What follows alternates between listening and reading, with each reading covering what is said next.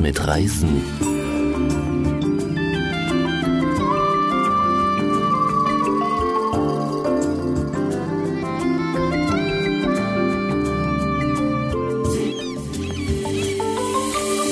Das erste Reiseradio für Profis im Internet.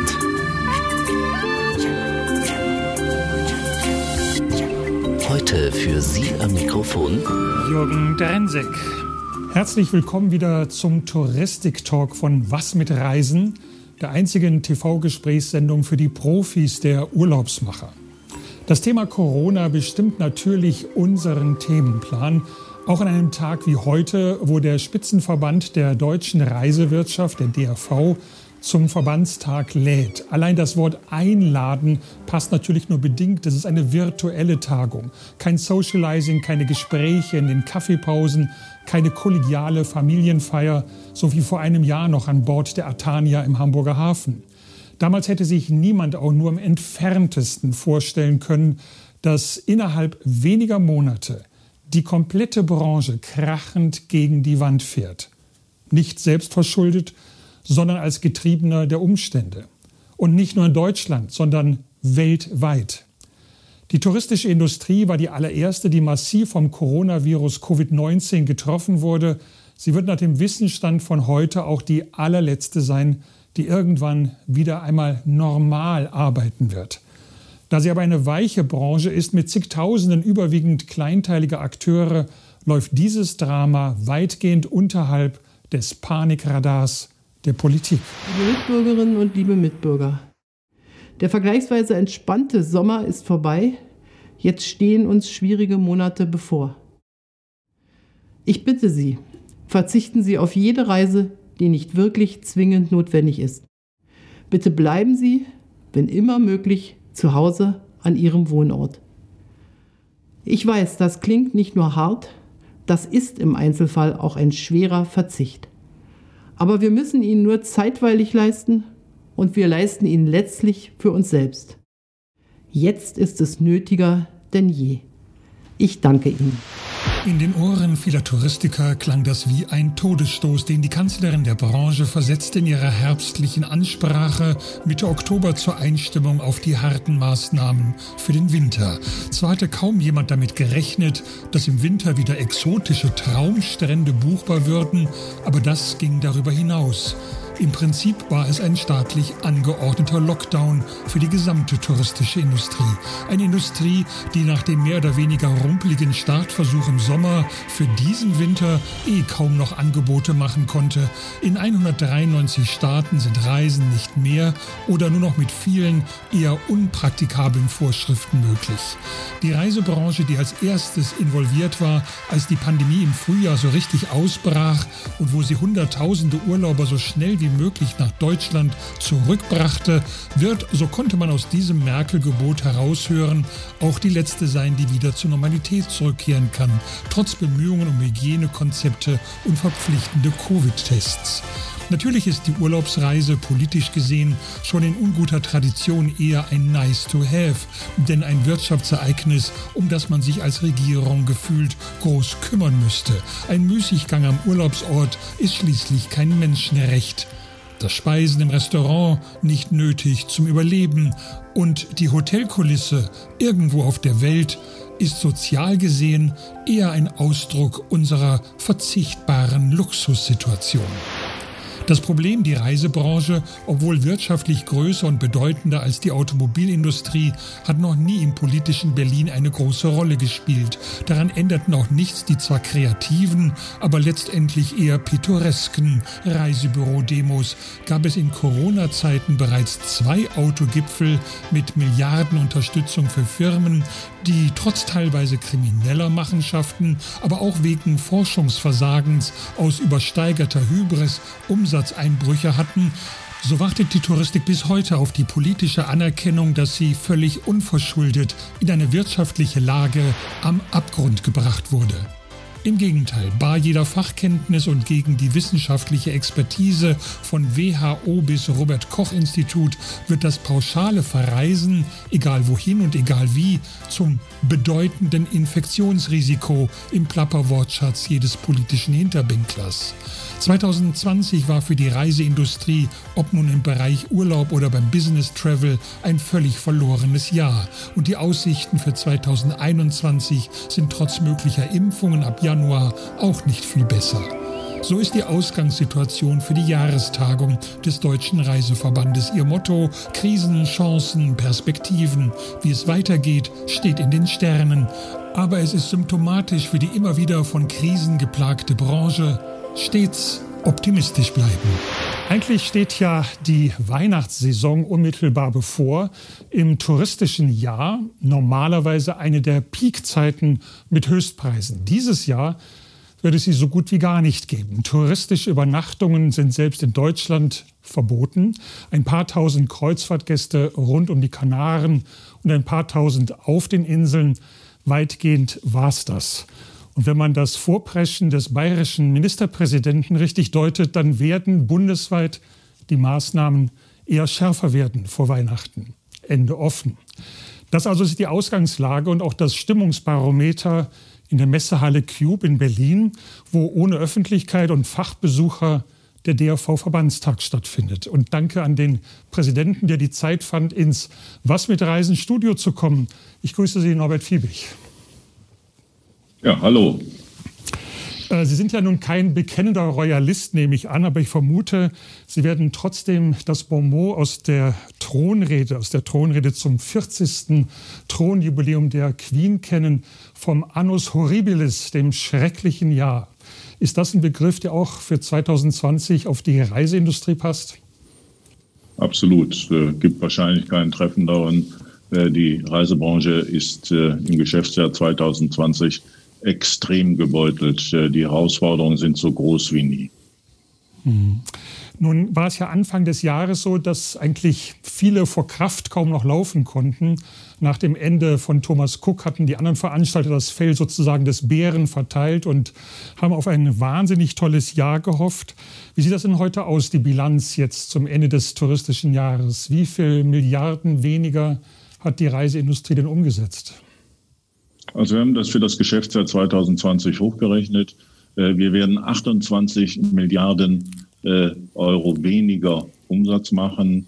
Äh, das heißt, uns bleiben nur 20 Prozent von dem Umsatz in 2019 ein dramatischer Rückgang, der die Strukturen der Unternehmen aufs Allerhöchste fordert. Und ja, das ist nicht zu überstehen, ohne dass hier punktuell und äh, dass auch dann entsprechend auskömmlich geholfen wird, geholfen wird vom Staat, um die äh, in der Vergangenheit ja immer sehr äh, leistungsfähigen touristischen Strukturen in unserem Land zu erhalten. Mit 20 Prozent des verbliebenen Umsatzes kann keiner sein Geschäft entsprechend fortsetzen. Und das ist die Herausforderung, vor der wir heute stehen.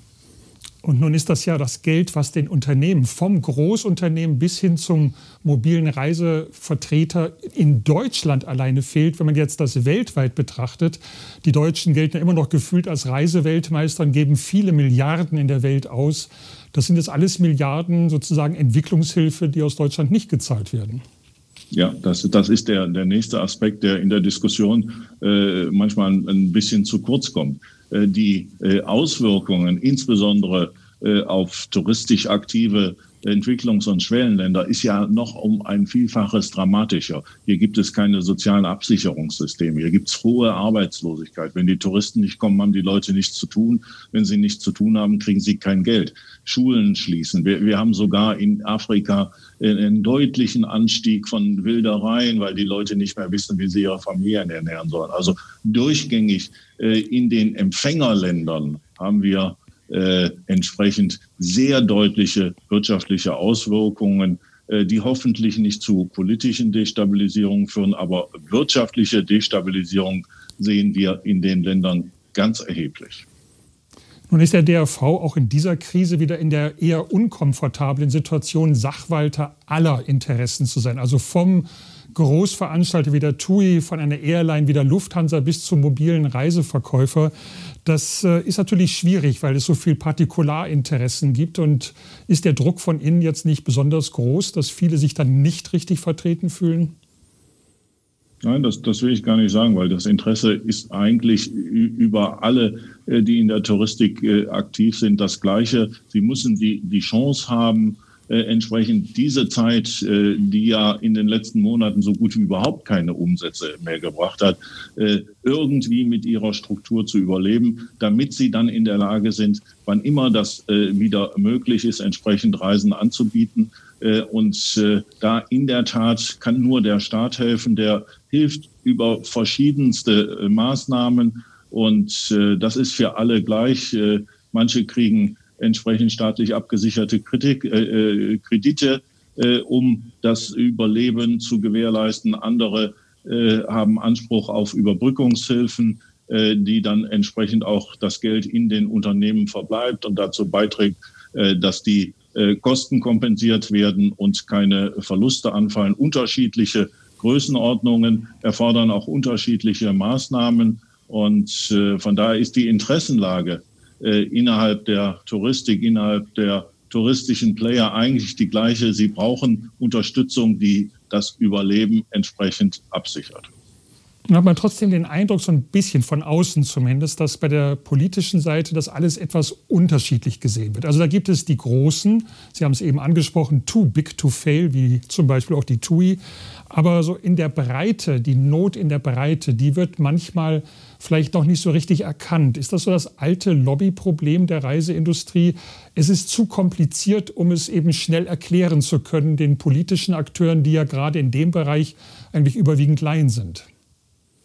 Nein, das, das, das glaube ich nicht, ist der Fall. Es gibt äh, eine Herausforderung, dass äh, alle Hilfen äh, der Regierung so gestrickt sind, dass sie branchenneutral, also für alle Branchen Anwendung finden. Und wenn man für einzelne Branchen bestimmte Herausforderungen hat, dann lässt das Modell das grundsätzlich nicht zu. Äh, nichtsdestotrotz ist es uns gerade bei der Überbrückungshilfe gelungen, spezifische Unterstützung, nämlich den äh, Ausgleich von Provisions- und Margenverlusten entsprechend hier auch in der Überbrückungshilfe äh, zu verankern. Und äh, das ist das eine. Überbrückungshilfe, vielleicht mal, mal etwas äh, zur, zur Klarstellung. Wir haben ja zwei unterschiedliche Unterstützungen. Wir haben auf der einen Seite äh, sehr hilfreich und von vielen Unternehmen in Anspruch genommen äh, das Mittel der Kurzarbeit. Und das ist ja dankenswerterweise auch bis Mitte, bis Ende nächsten Jahres verlängert worden. Das hilft vielen Unternehmen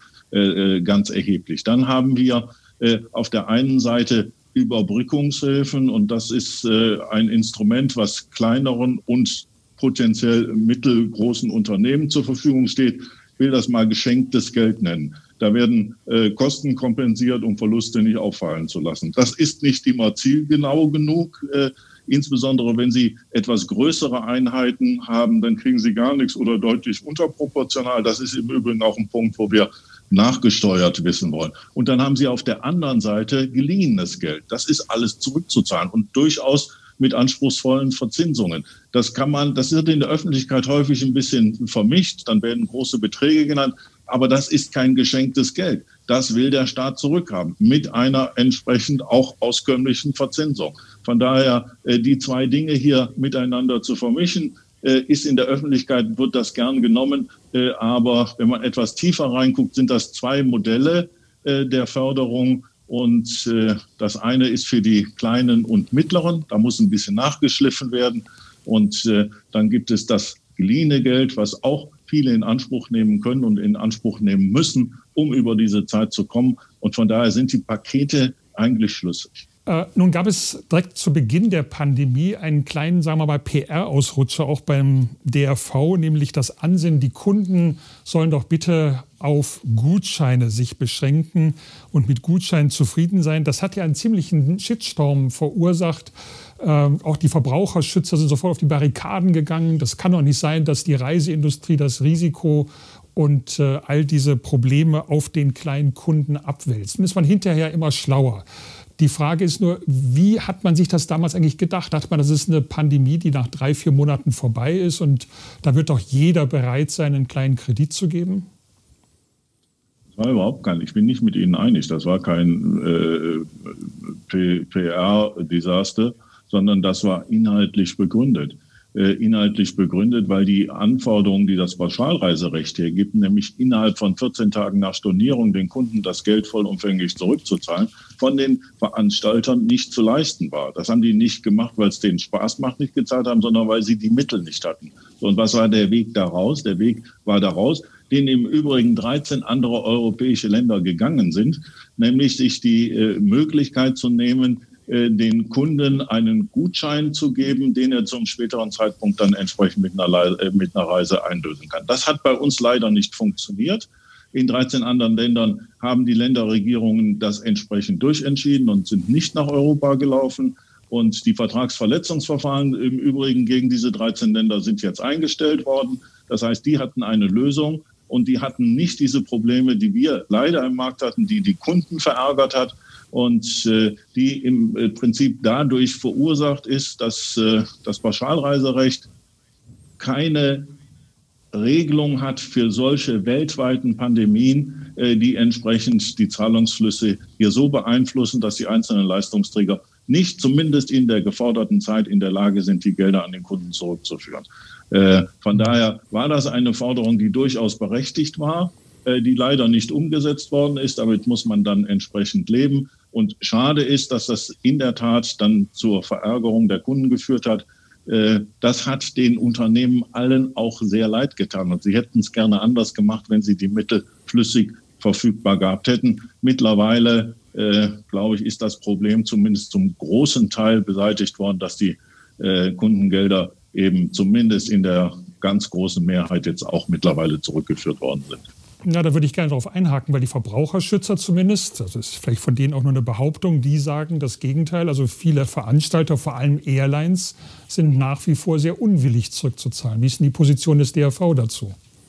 Naja, die, die Position ist, dass sie das zurückzuzahlen haben. Wenn sie die Mittel haben, müssen sie es zurückzahlen. Ich kenne Zahlen von der Lufthansa, dass es weitestgehend gelöst ist, das Problem.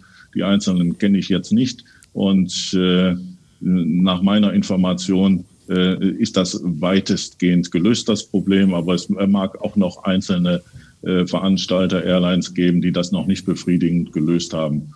Äh, aber äh, das ist nicht akzeptabel. Das äh, muss jetzt entsprechend gelöst werden. Aber was äh, uns auch wichtig ist, dass man äh, sich nochmal anschaut, ob das, was äh, in der Pauschalreiserichtlinie da festgeschrieben ist, innerhalb von 14 Tagen bei Pauschalreisen und im Übrigen innerhalb von sieben Tagen bei Airlines das Geld dann auch in einer solchen Ausnahmesituation einer Krise zurückzuführen, ob das wirklich praktikabel und angemessen ist oder ob man hier entsprechend justieren muss, dass man hier auch in einer Krise entsprechend Möglichkeiten hat zu reagieren. Gut, gehen wir nochmal zurück auf den Anfang der Pandemie. Da hat es ja den Reisevertrieb besonders hart getroffen. Auf der einen Seite, man konnte so gut wie keine Reise mehr neu verkaufen. Und man musste die ganzen Kompensationsansprüche und, und Stornierungen der Urlauber bearbeiten. Und man bekam, zumindest in der ersten Phase, jetzt eigentlich keine richtige Hilfe vom Staat. Da war ja ein großes Problem in diesem ersten Paket. Ähm, wie hat der DRV da jetzt reingerätschen können? Ja, wir haben das erreicht, was, was, was heute da ist. Wir haben mit der Überbrückungshilfe 1 äh, die erste nicht in jedem Fall treffsichere Lösung gefunden. Das wurde dann nochmal zeitlich ausgedehnt bis Ende diesen Jahres. Das ist die Überbrückungshilfe 2, die immer punktuell weitere Verbesserungen hatte, die im Übrigen, ich hatte das eben angesprochen, auch eine Regelung zu den Provisions- und Margenverlusten für stornierte Reisen gefunden hat. Äh, das ist eine Besonderheit, die äh, der Reiseindustrie hier zugutekommt und wo wir sicherlich auch als Verband mit unseren Beitrag mit anderen geleistet haben, dass das dazu gekommen ist. Und mit der Überbrückungshilfe 3 äh, ist der äh, Versuch gemacht worden, dem Rechnung zu tragen, was ich eben angeführt habe, nämlich dass auch etwas größere Einheiten hier entsprechend in den Genuss der staatlichen Unterstützung kommen. Das hat man im Wesentlichen damit gemacht, dass man die monatliche Kappungsgrenze, maximale Förderung pro Monat von 50 auf 200.000 Euro erhöht hat. Das ist aber nicht genug. Das ist deswegen nicht genug, weil es eben auch Konstellationen, Firmenkonstellationen gibt, verbundene Unternehmen oder große Filialbetriebe, äh, die trotzdem hier entsprechend nicht in den Genuss kommen. Ich will Ihnen ein Beispiel nennen. Wenn Sie einen Filialbetrieb haben von Reisebüros mit 100 Reisebüros, dann haben Sie pro Monat jetzt maximal die Möglichkeit, mit 100 Filialen maximal 200 200.000 pro Monat an staatlicher Unterstützung einzufahren. Wenn Sie hingegen 100 eigenständige, selbstständige Reisebüros haben, dann haben Sie 100 mal 50.000 äh, Euro pro Monat. Und das ist ein, äh, eine Unwucht, die wir haben. Das heißt, die Kleinen werden, auch da kann man sich darüber unterhalten, ob das immer äh, entsprechend auch ausreichend ist. Die, die Kleinen werden hier tendenziell besser gefördert als die großen Einheiten. Und äh, das gilt auch für verbundene Unternehmen, die äh, dann in äh, eigenen Rechtspersonen agieren, aber die gleiche Gesellschafterstruktur haben. Hier muss aus unserer Sicht deutlich nachgebessert werden, weil hier ist eine Lücke entstanden, die etwas größeren in der Vergangenheit immer äh, auch sehr erfolgreichen, die dann gewachsen sind, äh, fahren jetzt entsprechend schlechter, was die Förderung angeht. Das haben wir deutlich nochmal zum Thema gemacht, auch äh, im Wirtschaftsministerium. Und äh, wir erwarten hier eine entsprechende Korrektur. Und haben ja gerade vor allen Dingen vielen kleineren Reisevertriebe ähm, irgendwann angefangen zu sagen, also wir werden jetzt nicht mehr nur uns vom Verband vertreten lassen, wir müssten auf die Straße gehen, wir müssen Gesicht zeigen. Da war so graswurzelmäßig eben der Protest organisiert worden. Ähm, nun ist er nicht sehr erfolgreich gewesen, sagen wir mal. Es war auch sehr pittoresk teilweise, was da an Protesten war. Ist das das große Problem? Wenn ich das denke in anderen Bereichen, es gibt also kleinste Gewerkschaften, eine Gewerkschaft, wo jetzt die Vorfeldarbeiter von einem Flughafen organisiert sind. Wenn die anfangen zu streiken, dann merkt das das ganze Land massiv. Hier konnte man das quasi vielleicht auf der dritten Seite einer Zeitung mit einem Bildunterschrift irgendwo lesen. Sind wir zu nett und zu freundlich? Das hat nichts mit nett oder freundlich zu tun. Das hat was mit politischen Effekten zu tun. Und äh, in der Tat, äh, das, was da auch an Protesten stattgefunden hat in vielen deutschen Städten, von Reisebüros auch selbst organisiert, hat einen Effekt gehabt. Das hat unserer Forderung, die wir ja immer auch ausformuliert haben, der Politik gegenüber, äh, einen deutlichen Rückenwind nochmal gegeben. Das muss man schon sagen. Wenn dann Tausende von Leuten auf der Straße sind, erhöht das die Aufmerksamkeit. Und wir als Interessenvertreter als Lobbyverband äh, haben sicherlich unseren Durchschlag in der Politik. Aber äh, wenn da nochmal 1000, 2000, 3000 Leute sind, die im Übrigen dann auch nochmal in den einzelnen Wahlkreisen der Politiker äh, verwurzelt sind und die auch alle noch eine Familie haben, die auch entsprechend Wähler sind, dann gibt das eine zusätzliche Kraft. Und das hat ganz gut funktioniert, muss ich sagen. Äh, und das wird vielleicht auch in Zukunft dann äh, funktionieren müssen. Äh, das zeigt nochmal sehr deutlich der Politik, dass wir nicht irgendwelche Exotenvorstellungen hier haben und, und irgendwas vortragen, was in der Realität, was die Notlage angeht, vielleicht gar keine Widerspiegelung findet, sondern zeigt sehr deutlich, die Leute sind auf der Straße, weil sie sich Sorgen machen um ihre Existenz äh, weil sie ihre Gehälter nicht mehr bezahlen können, weil sie äh, Angst haben, in Insolvenz zu geraten. Und die stehen auf der Straße und die stehen der Politik hier gegenüber und die unterstreichen das, was die Verbände entsprechend der Politik auch vortragen. Hm. Nun hat der DRV selbst mal kommuniziert, glaube ich, 193 Staaten, in denen man derzeit nicht mehr oder wenn, dann nur unter sehr großen Schwierigkeiten reisen kann. Wenn man jetzt die Infektionszahlen von heute sieht, äh, da war sicher manche Reisewarnung des Auswärtigen Amtes vor einem halben Jahr etwas übertrieben. Aber ist die Annahme, dass die Urlauber, die zum Vergnügen irgendwo hinreisen, tatsächlich doch ein stark erhöhtes Infektionsrisiko darstellen, tatsächlich so abwegig? Also das hat zumindest haben die, die Zahlen äh, nicht wiedergespiegelt, das, was Sie da unterstellen. Äh, wir haben uns die Zahlen angesehen, beispielsweise die Rückkehrer aus den Urlaubsgebieten, als dann noch an den Flughäfen entsprechende Testfazilitäten installiert waren. Äh, und da war äh, auffällig, äh, dass die Urlauber aus den klassischen Pauschalreisegebieten, die zurückgekommen sind, zu dem Zeitpunkt zumindest eine geringere Inzidenz hatten als das, was wir in Deutschland selbst hatten. Also die Auffälligkeit war im Übrigen nicht da. Was man generell sagen muss, es ist auch völlig egal, wo ich mich daneben benehme. Ich, in, in, in Deutschland das, was hier teilweise an, an Partys stattgefunden hat und auch entsprechende Presseaufmerksamkeit gefunden hat, das ist einfach nicht in Ordnung. Das ist nicht in Ordnung hier in Deutschland. Das wäre auch nicht in Ordnung im Ausland. Aber äh, wenn man sich ansieht, was für entsprechende äh, Vorsorge getroffen worden ist, was Abstand, Hygieneregelungen angeht, äh, wenn Sie auf die Kanaren reisen. Ich war letztlich auf, äh, auf den äh, Balearen und äh, da wird da ist was installiert worden, was tragfähig ist aus meiner Sicht und äh, was trotzdem nicht den äh, Urlaubsspaß äh, äh gänzlich äh, dahinschmilzen lässt. Und äh, die Leistungsträger vor Ort achten sehr darauf, dass es nicht zu diesen Infektionen kommen kann und tun alles, dass das auch so ist. Und die Praxis hat gezeigt in der Vergangenheit, dass das dann auch so war. Die hohen Inzidenzen, die wir hatten, die im Sommer für Aufmerksamkeit und Aufregung gesorgt haben, äh, waren in der Mehrzahl aus Gebieten, die keine klassischen Urlaubsziele, schon mal gar keine Pauschalreiseziele sind. Äh, der, der Kosovo, der Bosnien, Herzegowina, Ostanatolien, das sind die klassischen Ziele, die ethnischen Verkehre, wie wir das nennen, wo die äh, Leute eben ihren Urlaub äh, in ihrer Heimat verbringen und dann entsprechend zurückkommen. Äh, und das hat sich so ein bisschen zu stark verwurzelt in den Köpfen auch der Politiker, äh, dass sie gesagt haben, Urlaub bringt Infektionen. Das ist, wenn man ins Detail guckt, und das ist im Übrigen auch von Robert Koch Institut sehr deutlich auch nochmal bestätigt worden, keine höheren Inzidenzen, wenn man es richtig macht. Entscheidend ist, wie die Leute sich verhalten, wie die sich benehmen und die können sich daneben benehmen hier in Deutschland oder im Ausland. Im mhm. Ausland haben wir es etwas weniger gesehen. Ja, ich gebe Ihnen da recht. Ich, aber wenn ich in Neukölln in Berlin lebe und allein das Haus verlasse und zum Lidl einkaufen gehe, habe ich ein höheres Risiko, mit jemandem in Kontakt zu kommen, als wenn ich in Südtirol irgendwo wandern gehe. Nun gab es im Sommer ja ein kleines Zwischenhoch, man konnte wieder reisen, aber dann ist irgendwie die Stimmung gekippt, obwohl es ja dann auch die Tests gab bei den, bei den Rückkehrern.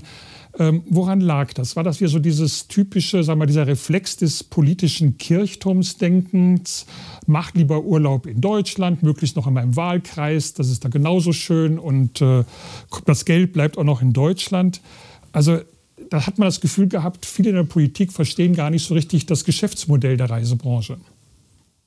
Also äh, was wir gesehen haben, durch die sehr häufigen Änderungen der Verfahren, der Auflagen, der Rahmenbedingungen dass es zunehmend zu Verunsicherung bei den Kunden kam. Es hat angefangen, dass wir an äh, Flughäfen entsprechende Teststationen aufgebaut haben und die, die zurückgekommen wurden, da getestet. So, dann wurde etwas später gesagt, nee, das können wir jetzt nicht mehr machen, wir haben nicht genügend Testkapazitäten. Äh, und dann wurde, und das war sicherlich einer der Knackpunkte, der dazu geführt hat, dass sich insgesamt das Bild hier nochmal verschoben hat, für Touristen aber auch, die äh, sind wir immer ein bisschen versucht, äh, hier nicht genügend zu erwähnen, auch sehr stark für Geschäftsreisende. Die Quarantäneregelung war der, wenn Sie so wollen, Sargnagel für die Buchungsentwicklung und hat dazu geführt, äh, dass entsprechend äh, die Buchungen nicht mehr stattgefunden haben, die Verunsicherung der Kunden auf einem Höchstmaß dann war. Und das haben wir im Prinzip ja heute noch. Äh, wir haben die Zwangsquarantäne, wenn sie aus Risikogebieten kommen. Und es gibt fast nur noch Risikogebiete, die das Robert Koch Institut entsprechend ausgewiesen hat. Äh, dann haben sie eine Zwangsquarantäne von zehn Tagen. Nach fünf Tagen können sie sich testen lassen. Dann muss es ein PCR-Test sein. Wenn sie Pech haben, sind sie dann erst nach sieben Tagen daraus. Und das äh, erhöht die Verunsicherung, weil sich das viele auch nicht leisten wollen und können. Und äh, darum entscheiden die dann, das eben nicht zu machen. Und äh, ja, das haben wir gesehen. Äh, und gepaart war das ja im Übrigen noch, und das hat ja noch kein wirkliches Ende gefunden, mit vermehrten Appellen der Politik bis zu den höchsten Positionen in unserem Staat, die sehr deutlich und wiederholt davon abgeraten haben, Reisen überhaupt anzutreten. Und das äh, findet seinen Widerhall auch im Verhalten der Kunden. Und äh, mhm. das führt dann dazu, dass unser Geschäft so am Boden ist, wie es im Moment am Boden ist. Tja, jüngstes Beispiel aus dem virologischen Absurdistan. Auf politischen Druck hin weigern sich die deutschen Häfen, Kreuzfahrer an Bord gehen zu lassen, obwohl sie alle einen ganz frischen PCR-Test vorweisen können und bei der Anreise eben unter testierter Sicherheit äh, nicht infiziert sind. TUI Cruises musste diese Woche gerade eine große Karibikreise ohne Landgänge deswegen absagen. Wie reagiert die Politik auf solche Nachfragen? Einfach mit Schulterzucken oder ist es nur ein Luxusproblem, was ihr habt? Also diese Entscheidung äh, ist für mich ein weiteres Beispiel von fehlgeleiteter Symbolpolitik. Da traut sich keiner, irgendwelche Entscheidungen zu fällen. Äh, es steht hier außer Zweifel, äh, dass sich hier tausend Passagiere auf den Weg gemacht hätten, äh, die entsprechend getestet waren. Höchstes Sicherheitstest, nämlich PCR-Tests. Das ist nicht nachzuvollziehen, außer vielleicht äh, mit äh, politischer Übervorsichtigkeit nicht angreif angreifbar zu sein und äh, schön mit dem Rücken an der Wand zu stehen. Es war inhaltlich nicht zu verstehen. Da wird viel mit Symbolen gearbeitet und die sind nicht immer so passgenau, wie wir uns das wünschen. Ein schlechtes Signal äh, für unsere äh, Branche.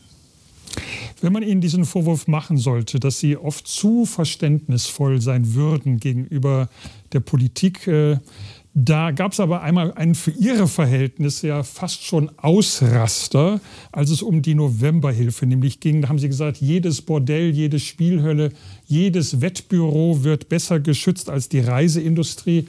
War das so ein energischer Weckruf und hat er was gebracht? Ja, wir, wir ändern natürlich die Tonlage. Und äh, Zielsetzung ist immer etwas in Bewegung zu bringen.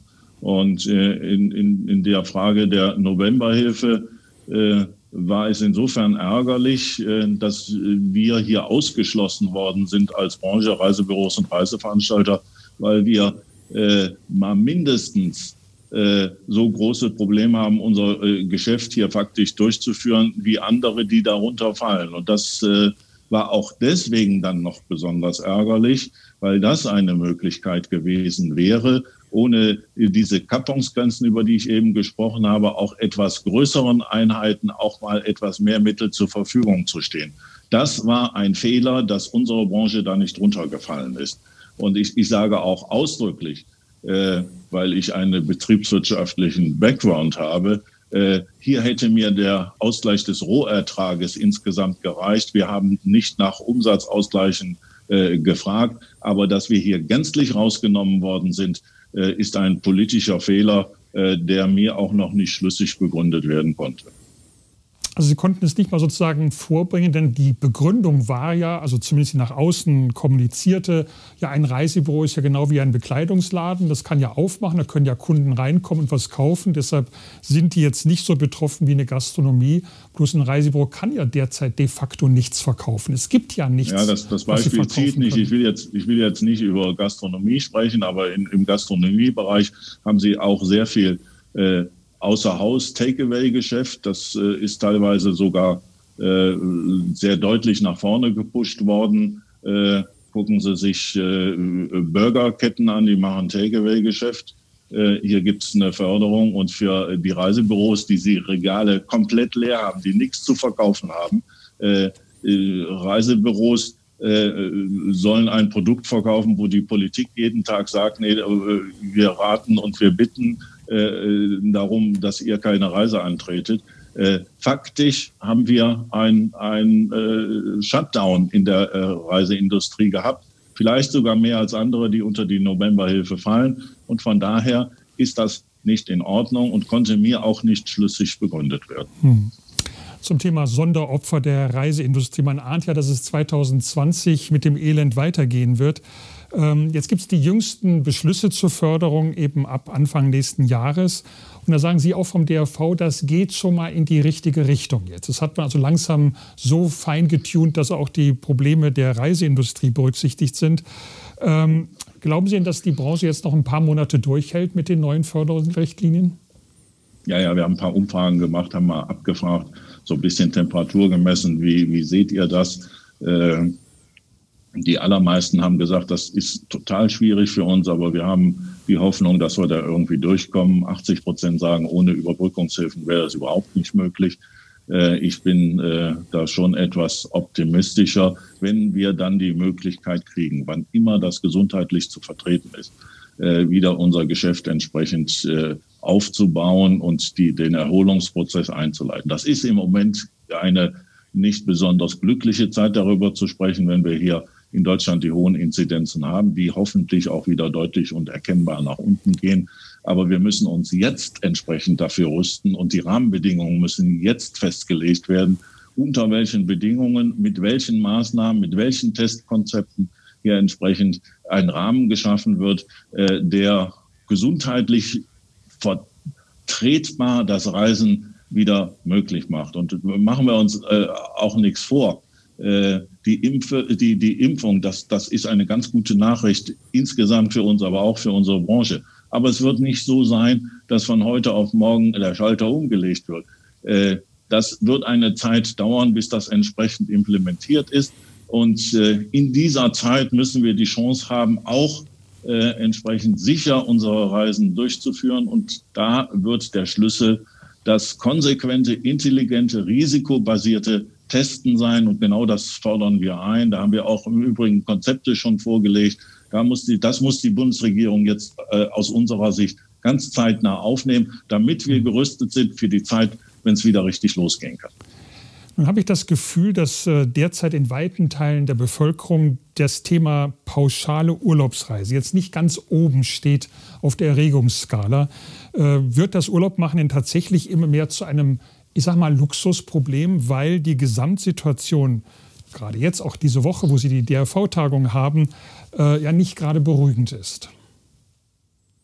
Ich glaube, dass die Verunsicherung relativ groß ist auf der einen Seite. Auf der anderen Seite ist der die Sehnsucht, der Wunsch nach dem Reisen, glaube ich, äh, eher noch höher, als es vorher war. Und das liegt daran, dass man häufig äh, das, was man da äh, gerade nicht haben kann, besonders vermisst. Und der Wunsch, wieder eine Reise, wenn dann möglich, anzutreten, ist unvermindert da aus meiner Sicht.